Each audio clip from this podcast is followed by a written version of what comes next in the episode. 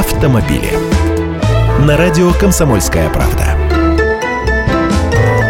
Здравствуйте! Сколько лет вашей машине? Моей уже 8. Получается, в этом смысле я середнячок. Самая большая доля автопарка россиян как раз у автомобилей 2008 года выпуска. А почти половина всех машин, 49% от 41 миллиона, это автомобили старше 10 лет. «Лады» занимают треть автопарка россиян, их почти 14 миллионов штук, если считать по регистрациям в ГИБДД по всей стране. На втором месте Toyota, на третьем Nissan, и это благодаря большей частью все еще праворульному рынку.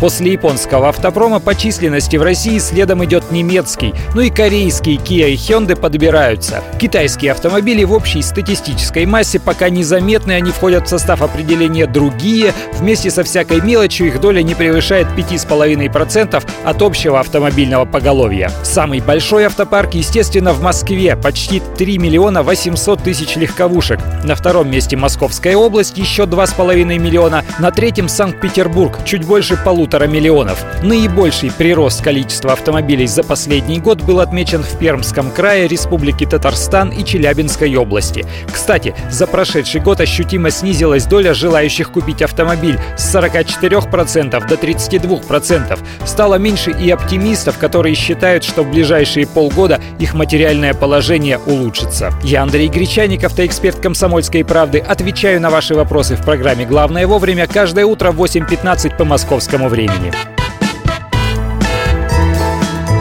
Автомобили.